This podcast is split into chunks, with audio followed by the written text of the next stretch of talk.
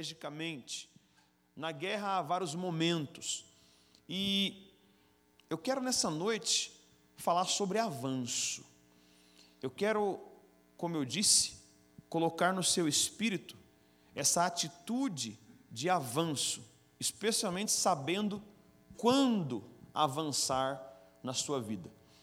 E nós temos aqui uma história conhecida que traz esse espírito para nós.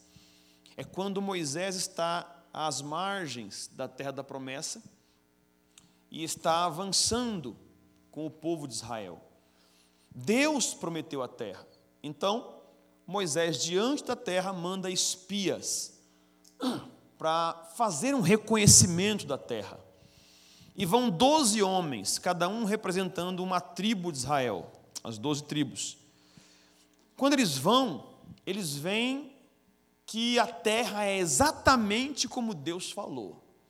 A terra é boa, a terra da promessa é grande, é larga, mana leite e mel, é próspera, é rica.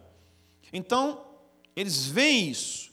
Só que a perspectiva de um grupo foi uma, e a perspectiva do outro grupo foi outra. E tudo trata-se de perspectiva. Deus quer ajudar você a ver as coisas da perspectiva dele.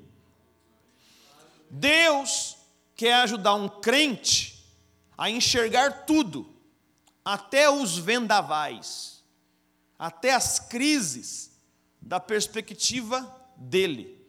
E é interessante que a perspectiva de Deus sempre é de calmaria e controle. Então, se nós conseguirmos absorver esse coração de Deus, a despeito de qualquer coisa que passemos, vamos desfrutar de paz.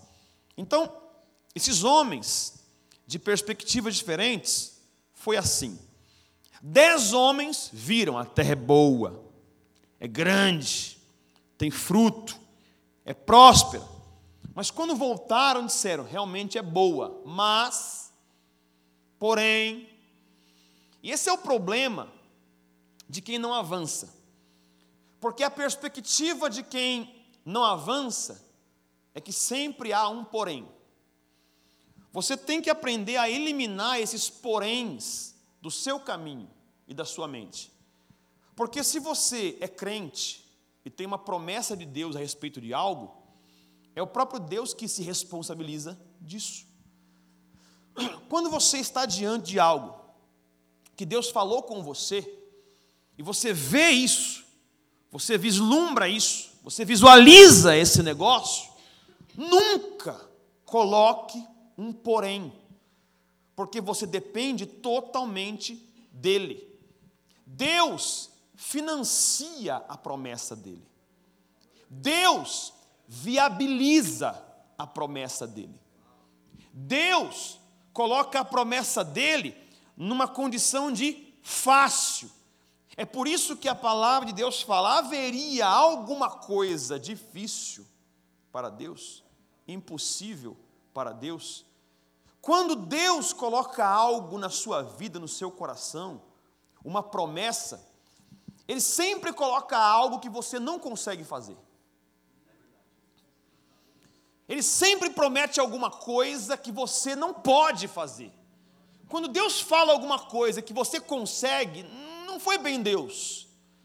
Talvez está ligado ao seu propósito, talentos naturais, mas quando Deus te dá uma visão, você pode ter certeza, você não consegue. A visão de Deus é sempre maior que a sua capacidade. A visão de Deus é sempre maior que o seu talento. A visão de Deus é sempre maior que você. Então, confia nele. Dependa dele. Esses dez homens aqui colocaram um porém: a terra é boa, é grande, é frutífera, é farta, mas tem gigante, mas tem os filhos de Anak, mas é dificultosa. Eu vou falar aqui quais foram as dificuldades que eles colocaram, para você entender qual é a perspectiva de quem não avança e você não viver assim, depois vou te mostrar qual é a perspectiva de quem avança na vida. Mas antes, sobre avançar, considere três coisas. Primeiro, só devemos avançar e conquistar o que foi prometido. Se há uma nota no seu coração, você pode avançar. Se foi promessa de Deus, você pode avançar. Seja uma promessa bíblica, geral, ou uma promessa no teu espírito, no teu coração. Não ouse avançar sem essa paz de espírito. Não avance para coisas que você acha legal. Não avance para projetos que te parecem interessantes, que te parecem bons. Porque se você fizer isso, você vai viver uma vida de tentativas e nunca de avanços reais. Então, a primeira coisa que você tem que saber sobre avanço e conquista é isso. Só devemos avançar, ir adiante numa guerra, numa peleja, num projeto, num empreendimento e conquistar o que foi prometido. Segundo, a visualização é a prévia da conquista. Você não vai conquistar o que não vê. Aprenda a ver. A ideia de visualização não é dos coaches, é de Deus. A ideia de ver o que você quer antes que se materialize é de Deus. Os coaches inteligentemente copiaram e os crentes esqueceram. Então, quando você quer uma coisa, coloca ela diante dos olhos, a maquete dela, o desenho dela, a foto dela, o projeto dela. Põe o pé lá, visita lá, faz o test drive. Vai lá! Começa a viver antes. Vou contar um pequeno testemunho em um ou dois minutos. Há uns três anos atrás, eu tinha um desejo no meu coração de morar em Santo André. Por quê? Um lugar mais tranquilo. Minha vida é agitada, eu queria um lugarzinho mais tranquilo. Um bairrozinho de idosos, porque eu sou meio idosinho. Então eu queria morar lá. Só que eu não tinha a menor condição de morar lá. A menor condição. Só que eu fiz o seguinte: eu comecei a viver lá. Eu comecei a fazer esforços de ir de carro com a minha família até lá e comer lá, e no shopping de lá, e escola das crianças lá, tudo lá. Era difícil, era complicado, era um vai e vem terrível, me desgastou, me cansou. Só que eu mandei uma mensagem para o mundo espiritual. Eu já estou lá. E quando eu mandei essa mensagem, eu forcei a barra. Eu quero que você entenda uma fala de Jesus que muita gente confunde sobre fazer violência ao reino de Deus. O reino de Deus não sofre violência das trevas. A violência é nossa. É quando nós temos uma atitude violenta, aguerrida, para conquistar aquilo que Deus já nos proveu pela obra redentora do Calvário. O reino de Deus, que reino? Já nos disponibilizou tudo, eu disse, tudo. o que nós precisamos. Mas para nós alcançarmos e avançarmos, nós precisamos ver, visualizar, experimentar, viver. Eu sei que talvez se você entrar numa concessionária querendo o seu automóvel, precisando do seu, seu carro, sem dinheiro, pode parecer estranho para quem te conhece. Mas entra lá. Faz o test drive. Com cara de rico. Toma posse. Vai no apartamento que você quer. Vai na casa que você quer. Não espere ter condições para começar a visualizar. Bota pressão no mundo espiritual faça força. Você tem que visualizar. A visualização é a prévia da conquista.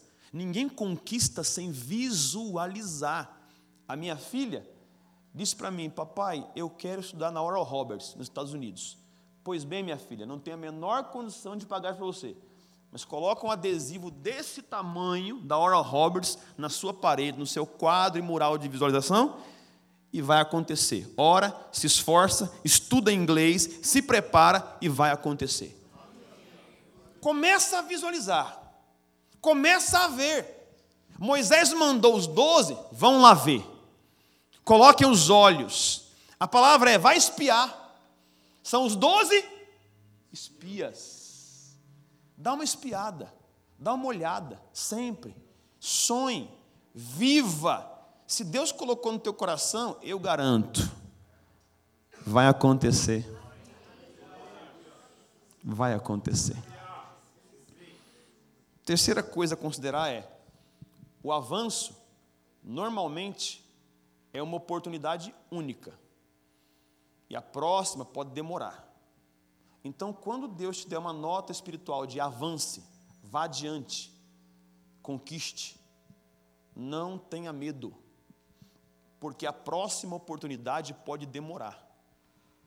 Sabe essas coisas que Deus fazia na antiga aliança e na nova? Como para Salomão. Salomão, gostei do teu coração. Pede o que você quiser. Agora, agora. É quando Deus faz assim, ó. Chega um tempo na sua vida, mesmo em meio a crises, tribulações, em que vem uma voz no seu coração dizendo: pede agora, é a hora. Avança agora, é a hora.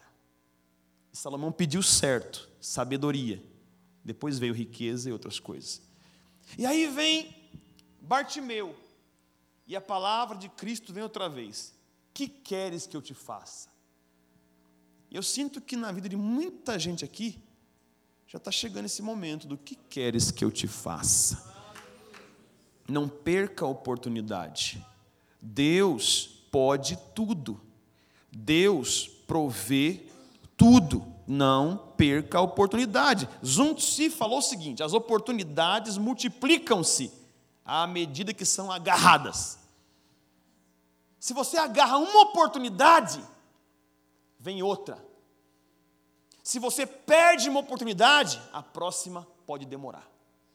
Mas quando você é alguém, no melhor sentido da palavra, oportunista, aquele que aproveita cada oportunidade sistematicamente, então sempre haverá oportunidades. Eu posso testificar isso a vocês. Eu procuro não perder oportunidades e sempre me preparar para cada uma delas. E o tempo todo surgem oportunidades, especialmente, especialmente networks, conexões. Deus vai colocar você diante de pessoas onde haverão trocas saudáveis. Oportunismo não pode haver em relacionamento, mas há trocas saudáveis.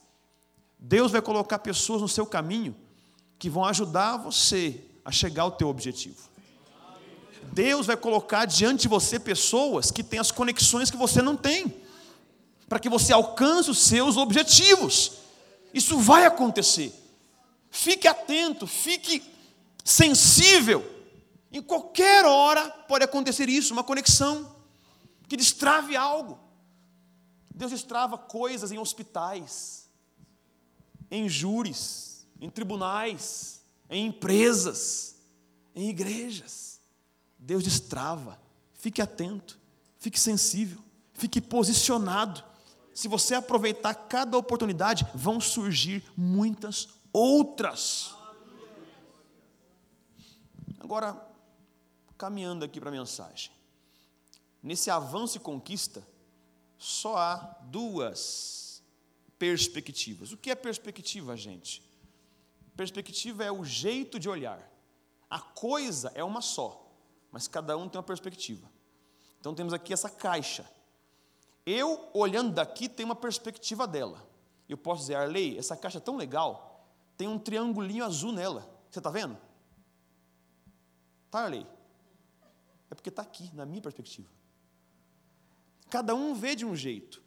Então, o que você tem que aprender a fazer hoje, ou melhorar isso, é enxergar da perspectiva dele. E a perspectiva de Deus é assim, ó.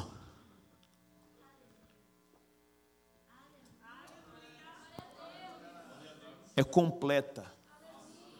Deus vê tudo de todos os lados, de todos os ângulos e quer mostrar para você que vai dar certo. Porque nós temos uma tendência, é uma tendência humana, natural, mas esse é o ponto, você não é mais natural. Você é espiritual. A tendência humana natural é sempre ver a perspectiva ruim e limitada das coisas.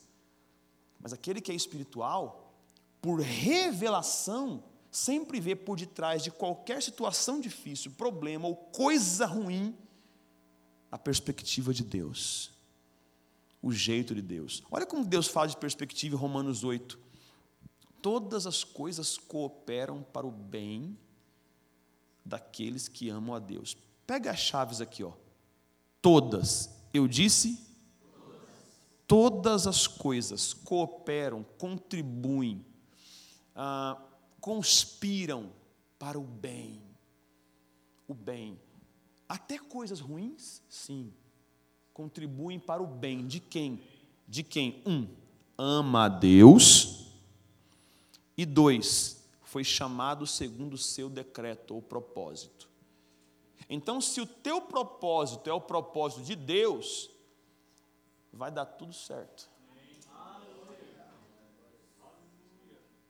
Se o teu propósito de vida é o de Deus, não tem como dar errado. E você ama, não tem como dar errado. Eu estava conversando com o pastor Flávio sobre Jó, estávamos falando sobre Jó. Você olha a vida desse homem, aquela agrura dele, narrada do capítulo 3 até o 42, durou, segundo historiadores, quase um ano. Ele ficou doente, ele perdeu os filhos eh, mortos, ele ficou pobre, ele perdeu tudo. A esposa não compreendeu, mas o que acontece aqui? Ele não estava conseguindo enxergar da perspectiva de Deus. E ele começou a reclamar. Sim, Jó teve testemunho de Deus, mas leia o livro dele. Ele questionou, ele murmurou do capítulo 3 até o 38. Aí no 38, Deus falou assim: ah, Já acabou? Deus levantou o dedo, posso falar? E no capítulo 38, Deus fala assim: Onde tu estavas quando eu lancei os fundamentos da terra? Trocando em miúdos é: Você é muito novo.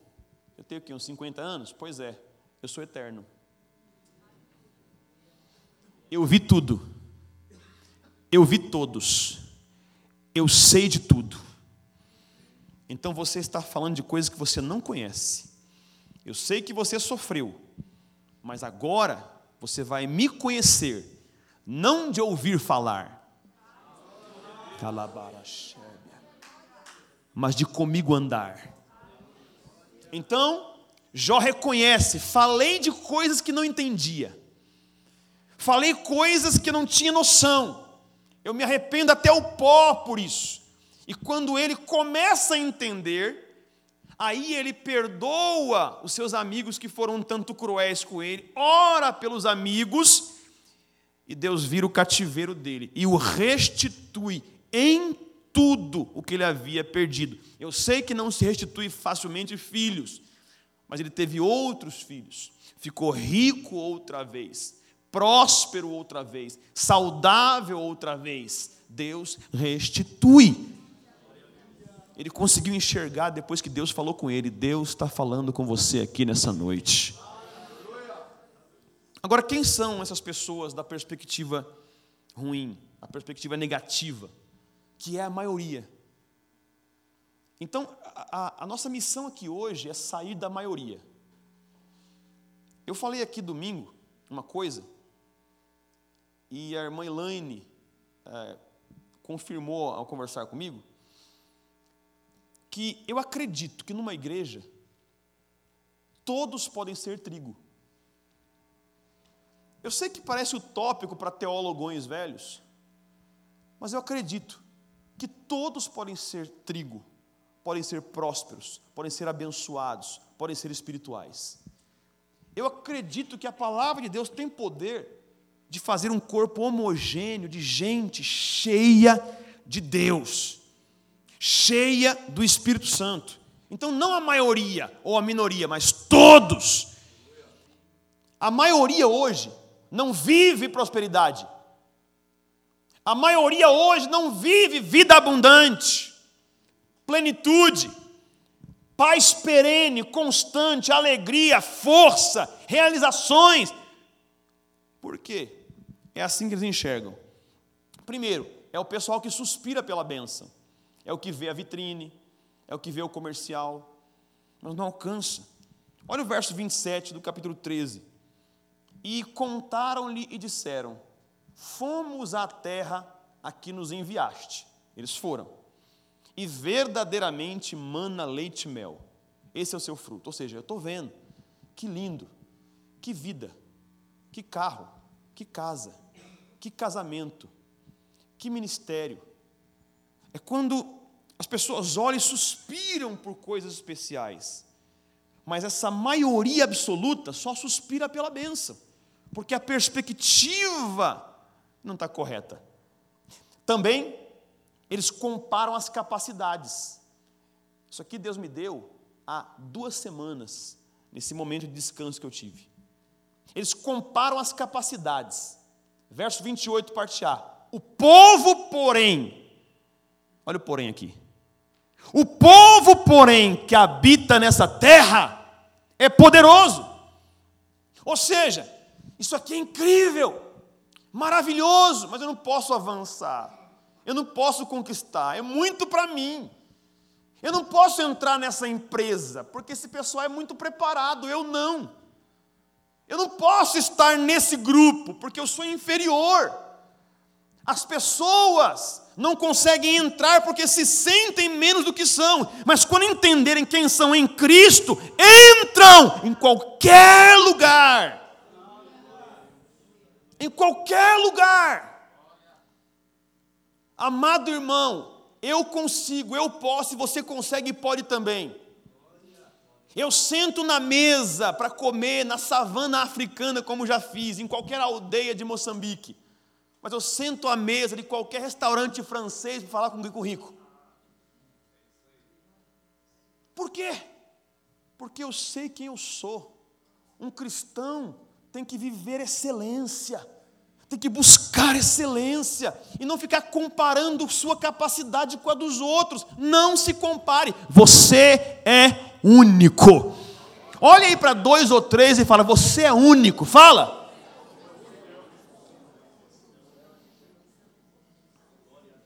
Ainda no verso 28. Essa maioria negativa, de perspectiva negativa, eles sempre alegam o sistema fechado. O verso 28b fala assim: ó, e as cidades fortificadas e muito grandes. O que estão falando? A terra é boa, mana leite e mel, é maravilhosa, mas é muito fechado, não dá para entrar lá não. O círculo está fechado. E por quê? Porque ao se compararem, se inferiorizaram. Não há sistema fechado para quem sabe quem é. Não há sistema fechado para quem se conhece. Não há sistema fechado para quem está em Cristo. Eu estou aqui alinhando a tua identidade hoje. Você pode, você consegue. Abre a porta e entra. O Espírito Santo que habita em você é o Espírito excelente. O verso 28 tem mais uma coisinha deles aqui, da maioria de perspectiva negativa. Eles sempre alegam que já está ocupado. Ou é muito fechado, ou já está ocupado. Olha aqui, ó. E também ali vimos os filhos de Anak. Ou seja, Moisés, a terra é boa, mas já tem gente lá. Já está ocupado. Aquele lugar da empresa já está ocupado. Nunca ninguém vai entrar lá. Você não pode cobiçar o lugar das pessoas. Mas se Deus mostrou um lugar para você, você vai entrar naquele lugar e o outro você vai orar para que seja exaltado a um próximo nível. O coração de um cristão é assim: aquele lugar é bom e Deus falou que eu vou ocupar aquele lugar. Mas para ocupar aquele lugar, Deus tem que exaltar aquela pessoa, não derrubar, não destruir eu vou estar lá. Eu vou fazer aquilo naquela empresa, naquela faculdade, nessa família, nessa igreja. Eu vou fazer. Mas eu preciso orar para que Deus promova alguém e deixe o lugar vago no tempo oportuno. Tem outra coisa aqui. Essa, essa, essa massa, essa maioria negativa. É a última coisa. A crise da autodepreciação. O verso 33 fala assim, ó, eles dizendo: "E éramos aos nossos olhos, aos aos nossos olhos. Éramos aos nossos olhos como gafanhotos. E assim também éramos aos seus olhos. Uma vez eu falei para uma pessoa que eu amo muito. Amo muito. Falei assim: para de ter cara de tapete. Porque enquanto você se vê como tapete, você vai ser pisado. Como você se vê pode determinar como te veem. Isso é um espelhamento básico da vida. Como vão te ver? Como você se vê. Então, eles estão se vendo como? Éramos aos nossos olhos como gafanhotos. Eles viram os gigantes, filhos de Anak, e disseram: Olha o tamanho deles, nós somos gafanhotos. Mas ninguém falou que eles eram gafanhotos. Os filhos de Anak nem conheciam eles. Os gigantes nem viram eles. Agora, vamos voltar para a ideia de gigante aqui? Quando todo mundo fugia de Golias, exército, soldados treinados, capitães, um monte de homem frouxo, vem um garoto de 15 anos, metro e meio sem lança, sem escudo, sem espada, com uma funda.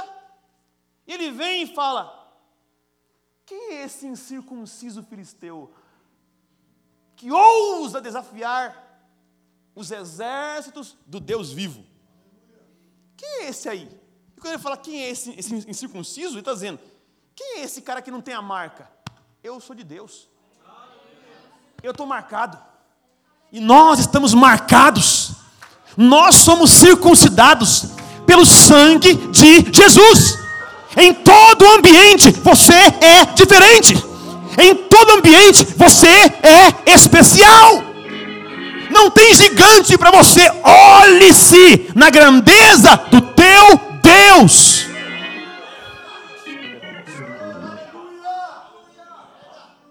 A ideia aqui é essa: eles estavam se vendo como gafanhotos, ninguém falou isso. E eles disseram: eles nos veem como gafanhotos, mas eles não viram eles, eles que estão dizendo.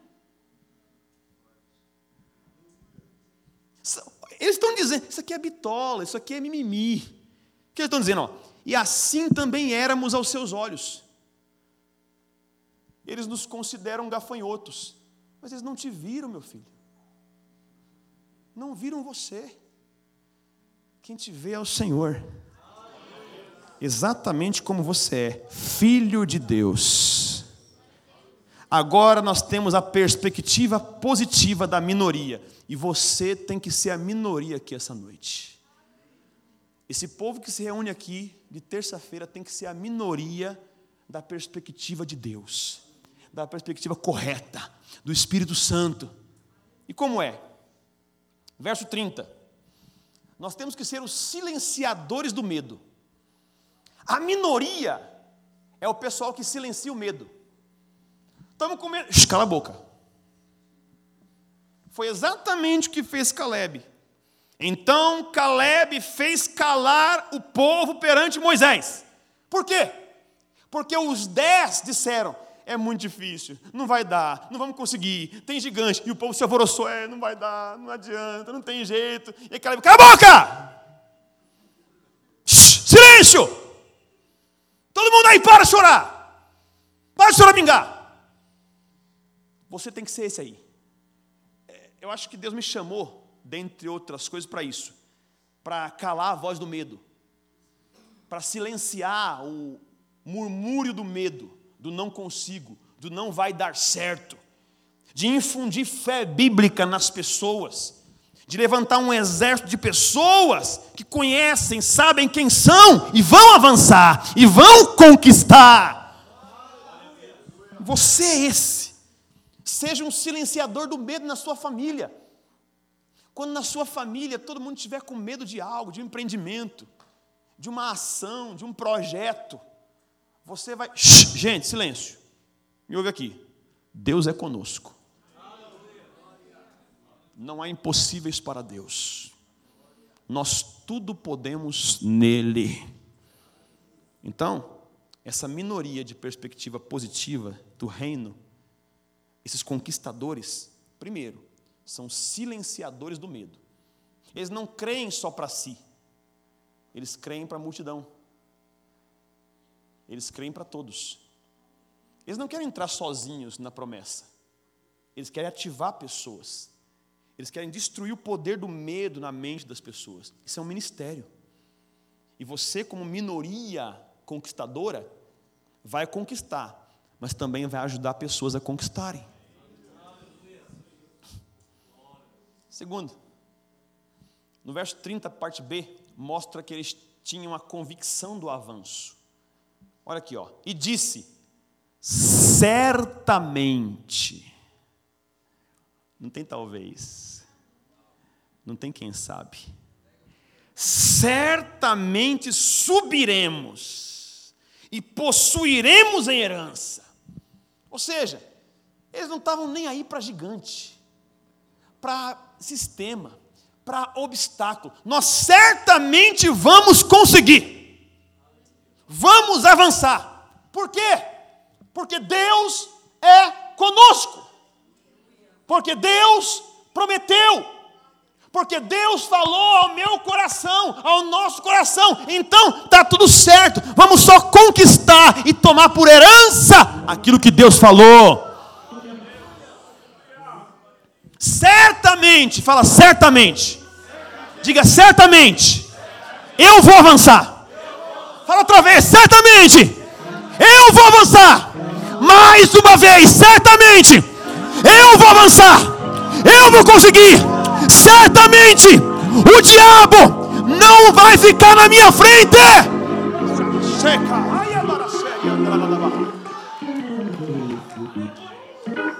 Uh! Certamente, certamente, não há dúvida, certamente, certamente, certamente vamos conseguir, certamente vamos avançar, certamente vamos conquistar, certamente vamos para cima, certamente Deus é conosco, certamente, certamente, certamente. Quando falamos que palavras têm poder, isso é atestado pela ciência. O que você fala gera plasticidade cerebral. O que você fala muda até o desenho dos seus neurônios. Se você fala talvez, tem um desenho neural. Se você fala certamente, tem outro desenho. Foi Deus quem fez isso. Foi Deus quem fez isso. Ah, como eu amo esse Deus. Eu publiquei hoje no grupo da intercessão um vídeo de um neurocientista, um médico, que falou sobre o poder da oração no cérebro. O que a oração faz no cérebro. E eu vou além, o que a oração em línguas faz. Porque quando eu fui aquele dia, naquela neuropsicóloga, ela colocou eletrodos na minha cabeça para diagnosticar qual era meu problema. Ela tirou foto do meu cérebro e ela falou de antemão dizendo: se tiver umas manchinhas vermelhas é porque é estresse. E aí quando ela viu meu cérebro na foto, ela disse: Meu Deus, o que, que você faz da vida? Sou pastor. Ela disse: Ah, está explicado. Porque desse jeito aqui eu já vi só de médico, policial e pastor. Vermelho, parecia um tomate, meu cérebro.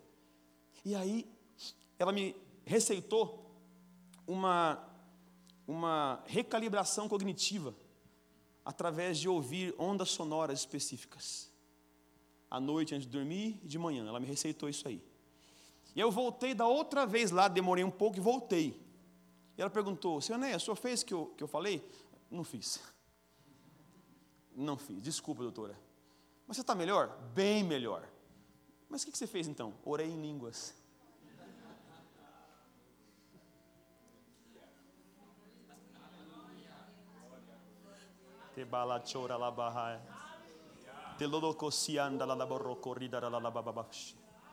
Uh! Eu falei com meu Deus. E ele tirou meu estresse. Só me ensinou, descansa. Mas Ele me curou. Descanse. Para que não lhe suceda algo pior. Mas Ele me curou.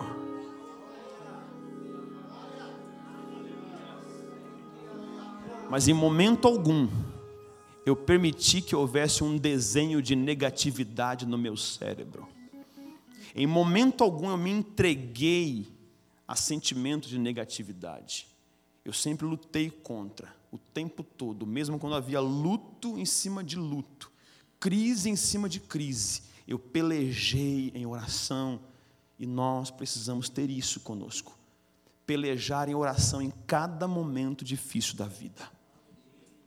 Tem mais uma coisa aqui. A maioria, ou a minoria, desculpe, conquistadora, tem a certeza da conquista, convicção do avanço, vamos, e certeza da conquista, verso 30, parte C. Avancemos porque seguramente, seguramente, seguramente prevaleceremos. A fala deles revela o porquê foram vitoriosos. Seguramente prevaleceremos. Esses dias eu vi uma, uma reportagem de um atleta que está com 60 anos de idade, Michael Jordan, o pré do basquete. Ele falou assim: se hoje eu jogasse contra o LeBron James, no auge da minha carreira, eu ganharia dele. Seguramente. Eles usou o termo seguramente. Você tem que ter isso no coração. O diabo pode vir, mas eu vou vencê-lo. Seguramente. O medo virá, mas eu vou vencê-lo. Seguramente. A tristeza vai bater na porta, a angústia vai vir sempre, mas eu vou vencer seguramente. Eu não tenho dúvida. Venha o que vier, aconteça o que acontecer, eu vou vencer seguramente. Seguramente. Eu vou alcançar aquilo que Deus falou comigo. Eu estou debaixo de promessa. Você tem promessa. Fica em pé, pelo amor de Deus. Você tem promessa. Se levanta como um vencedor. Levanta essa cabeça. Esquece o último diagnóstico, a última palavra negativa, porque seguramente você vai vencer. Seguramente você vai alcançar. Seguramente Deus vai cumprir cada promessa e você será o instrumento dele para alcançar cada coisa que ele falou ao seu respeito. Oh, aleluia! Seguramente, seguramente, certamente, Deus, eu te louvo e eu declaro, certamente em ti venceremos, certamente em ti prevaleceremos, seguramente avançaremos, conquistaremos. Nessa peleja, Deus é conosco e seguramente nós venceremos. Nós venceremos, nós venceremos. Você vai vencer. Aba, chori anda calabaio.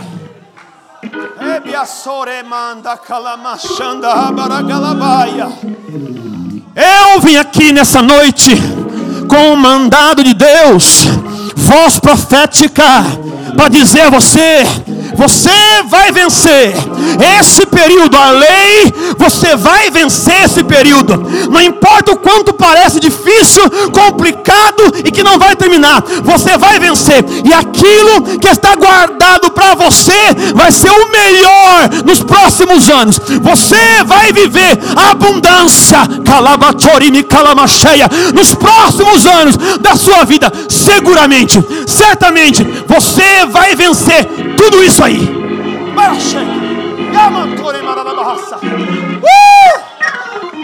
Você vai vencer, seguramente, seguramente, seguramente. Oh, oh, aleluia, aleluia, aleluia, aleluia, aleluia.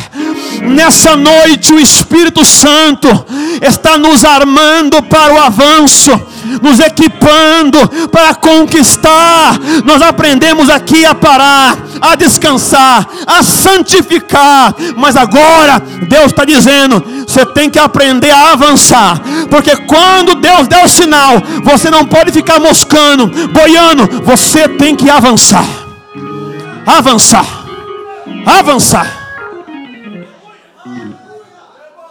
Tzu diz: aquele que se ultrapassa a vencer os inimigos triunfa antes que as suas ameaças se concretizem. Lembra Davi? Davi, tem um texto lá em 1 Samuel 17, 48, que tem uma coisa que eu sempre amei um detalhe que eu sempre amei. E sucedeu que, levantando-se o filisteu, Golias, e indo encontrar-se com Davi, apressou-se Davi e correu ao combate a encontrar-se com o filisteu. Mano, me ajuda aí, olha só. Meu Deus do céu. Você pode imaginar um garoto de 15 anos de idade, um metro e meio, e o cara tem 2,90 de altura, guerreiro de nascença, afugentou tudo quanto é soldado. Se fosse um garoto qualquer, ia vir assim, meio de ladinho, né? Seu Golias, eu vou te vencer, viu? Não, não. Aqui está escrito que ele se apressou Posso, posso brigar? Saul, posso, posso guiar? Pode. Tá bom, vou lá. Uhul, vamos lá. É forte. Ele se apressou, gente. Por quê? Ele confiava em Deus. Por que ele correu? Por que ele se apressou? Para avançar. Tu vens a mim com espada, com lança, com escudo mas eu, oh, rabacalabacheia, eu venho a ti em nome do Senhor dos exércitos. Eu venho a ti em nome do Senhor. Vá para aquela vaga de emprego em nome do Senhor. Vá para aquele apartamento em nome do Senhor. Pisa naquela terra em nome do Senhor, não é em nome da conta bancária, do diploma, da possibilidade. Vá, uh, vá em nome do Senhor. Vá em nome do Senhor. Para de ser tão racionalzinho. Hum,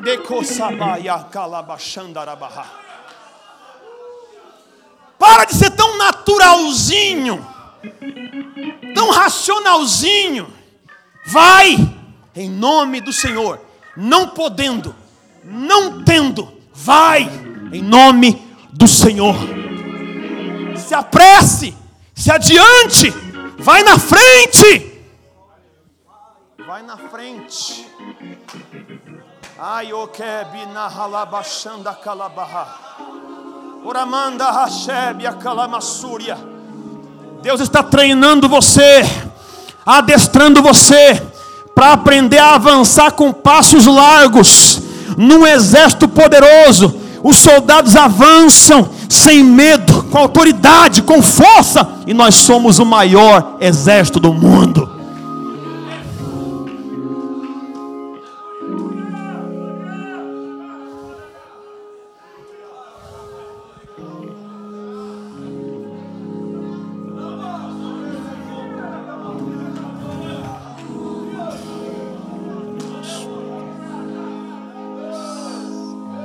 Teba şoremerebiara calabara bababas.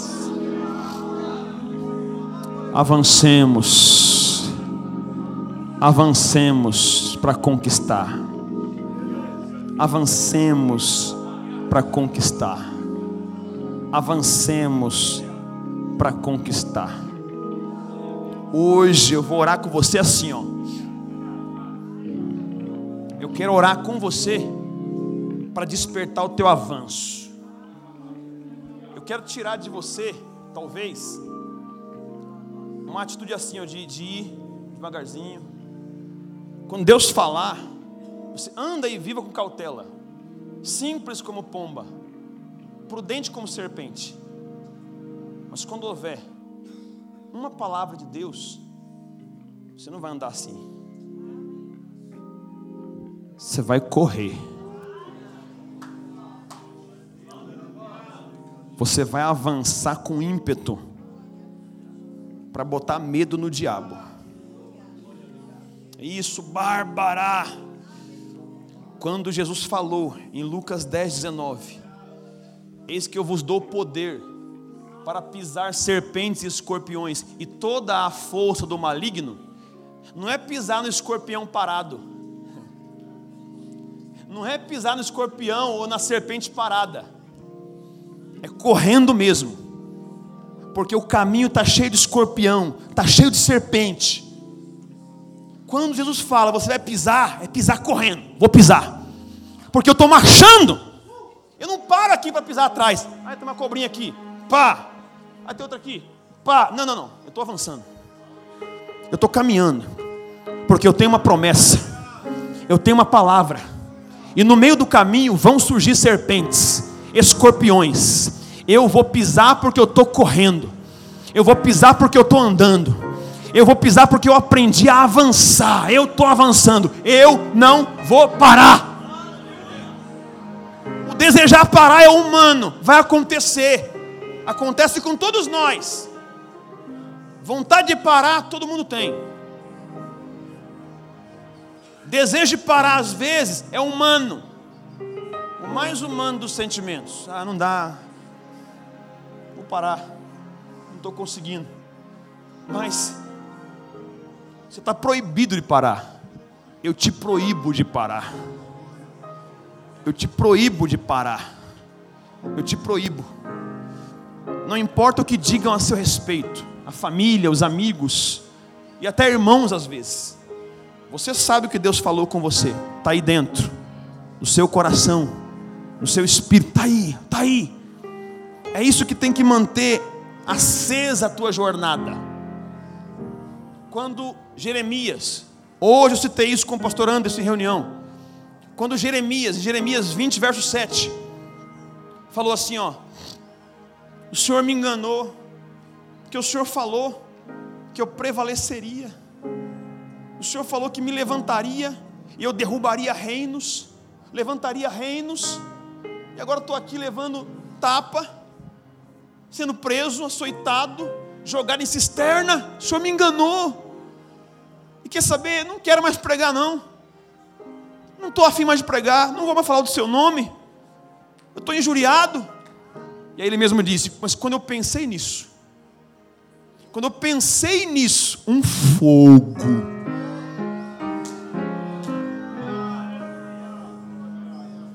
um fogo queimava nos meus ossos. O fogo da presença, o fogo do Espírito, o fogo da unção. Calabarachanda rebe calabadachanda labarras. Torianda reba calamanchore mikanda lalabarras. Eribiande reva socorromanda lalabas. Um fogo o diabo já quis fazer alguns de vocês pararem, desistirem no meio do caminho, jogarem tudo para o alto, porque o miserável sabia quem é você e onde você iria. Ele sabia, ele sabia, Thaís, ele sabia, o diabo sempre soube onde você chegaria, o que você conquistaria, o que você alcançaria e o melhor de Deus está por vir. Deus vai surpreender você. É além do que os últimos profetas falaram. É muito mais. O Senhor tem para você avanços por esse Brasil. A tua voz vai ecoar, Thaís. A tua transformação está em processo. Mas você, ao meu ver, ao meu ver, é uma das transformações espirituais mais radicais de ministério que eu tenho visto. O Senhor está enchendo você de tesouros que você desconhece, e são tesouros espirituais. Tem uma agregada científica, natural, mas não, não, não, não. São tesouros espirituais que Deus está fazendo aumentar na sua vida.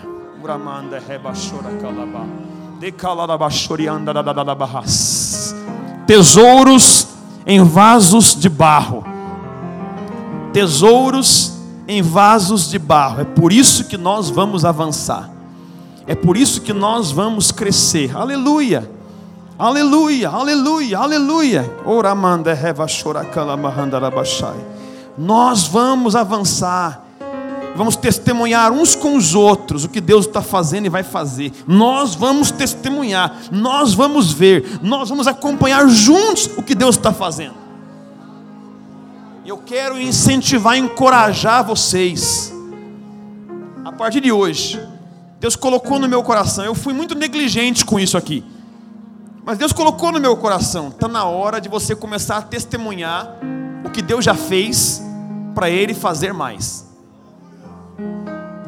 Vou repetir.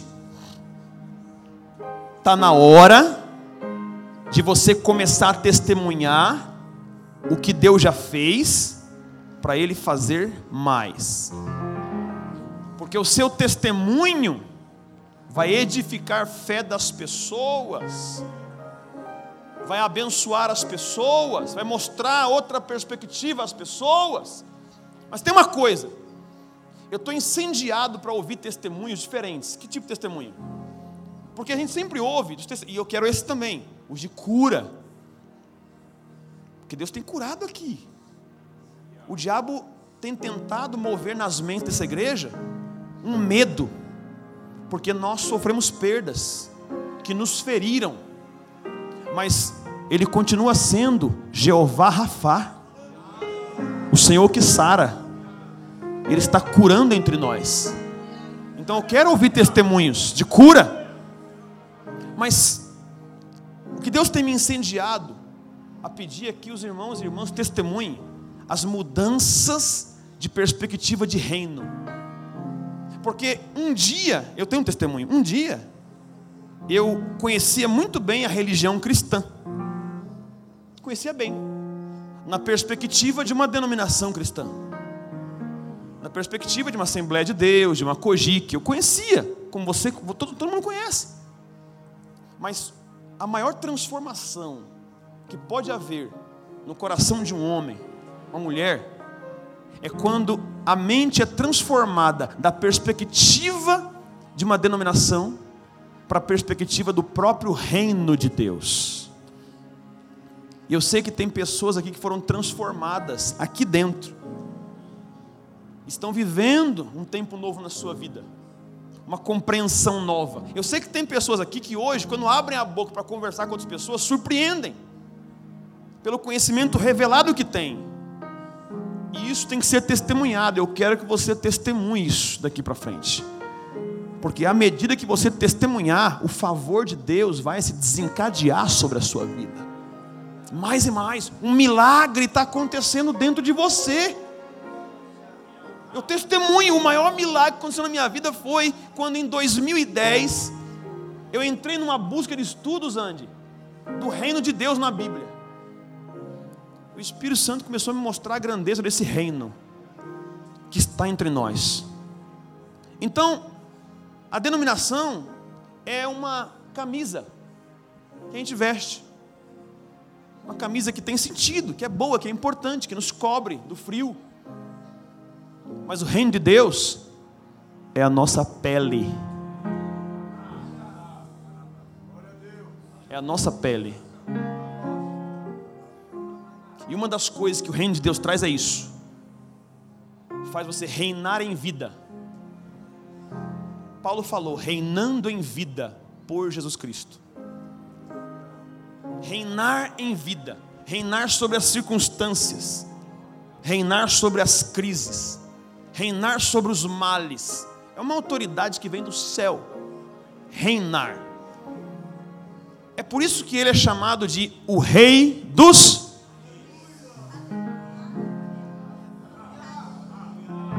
Ele é o Rei dos Reis e das Rainhas. Nós estamos aqui para reinar em vida. Eu vou orar com você agora, com você. Que o Espírito Santo, nesse momento, traga ao seu coração os projetos mais improváveis. Eu, gosto da frase da irmã Elisângela, que ela falou um dia, eu gostei, achei legal. Ela falou assim: ó, é, sonhar não custa. Então, entre sonhar grande e sonhar pequeno, é o mesmo preço. Mas como Deus é grande,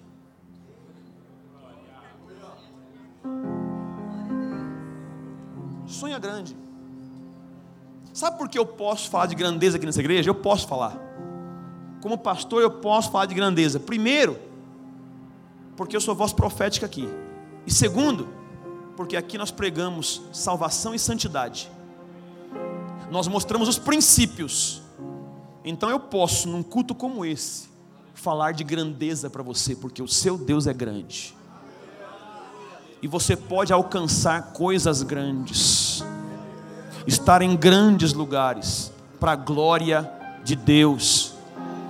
Salomão disse em Provérbios 22, 29: Viste a um homem diligente na sua obra, perante reis será posto, não será posto perante os de baixa sorte. Deus vai conectar você. Eu tenho uma convicção que o espírito de excelência está entrando no povo dessa igreja.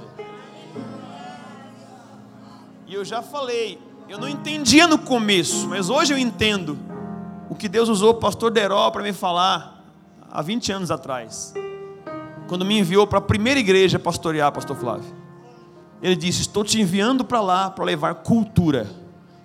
E eu não gostei disso. Cultura, eu era um pregador pentecostal. Não vou levar cultura, eu quero levar Pentecoste, fogo. Mas hoje eu entendo que eu fui chamado para trazer a cultura do reino para as pessoas. A cultura que abre portas. Então, já falei aqui que eu me sinto indignado e revoltado com esse comparativo socioeconômico de zona leste, zona sul. E o pessoal olha para nós, da zona leste, e fala: ah, esse é o pessoal da ralé, da plebe. Conversa. Porque onde houver um povo que é doutrinado pela cultura do reino de Deus, esse povo entra em qualquer lugar com a mesma classe, unção e excelência que qualquer um. Qualquer um. Eu garanto, irmão e irmã, as melhores vagas estão guardadinhas para você, esperando só a mudança da tua mentalidade. Não, não, não estão esperando o teu diploma, não. O diploma faz parte. As melhores vagas estão aguardando você, não com a sua capacidade, novos cursos, tudo isso tem seu lugar. Mas as melhores vagas, os melhores lugares estão aguardando só a mudança da sua mentalidade. Saber quem você é em Cristo. Feche os olhos. Pai, nós oramos isso nessa noite. Que o teu espírito de excelência repouse sobre cada um de nós. Amplia nossa visão, Deus. Amplia nossa visão, Abba. Nos faz enxergar além das impossibilidades da terra prometida, além dos gigantes, além das barreiras além das muralhas. Muda hoje a nossa perspectiva, nos eleva a uma concepção profética das coisas. Nos dá espírito de profecia, de revelação, para entendermos o nosso lugar, a grandeza de nossa vocação. Enquanto o Senhor trabalha em nós, Pai, esta excelência, vai nos purificando, vai nos limpando, vai nos moldando. O Senhor é o nosso Pai, o nosso Deus, que conhece as nossas limitações, mas nós não somos gafanhotos, nós somos pessoas que creem em Ti. Então, Senhor, o Senhor começou a boa obra em nós, termina, conclui, acelera o processo em nós, acelera a obra em nós, acelera a transformação em nós, nos transforma de glória em glória, nos transforma a tua imagem, nos transforma pela tua unção, nos transforma pela renovação da nossa mente, para entendermos a tua boa, perfeita, agradável vontade, nos transforma, Deus, nos transforma. Nessa noite estamos aqui mais uma vez sendo equipados por Ti. Recebemos Teu equipamento, Senhor. Eu oro por cada um aqui em nome de Jesus. E eu declaro, Senhor, o Teu favor e as portas se abrindo, a misericórdia do Senhor restituindo. Restituindo? Restituindo, sim. Eu vejo restituição em pessoas que perderam muito que ao falhar, ao errar, perderam muito. Mas o Deus da segunda chance, que é debianda labarras, o Deus da misericórdia te alcança agora. O Deus da misericórdia te alcança para restituir tua vida hoje. Delabai, Jo Lamashanda Kalamaraia. Eremianda Lamandarabashora Kalamarras.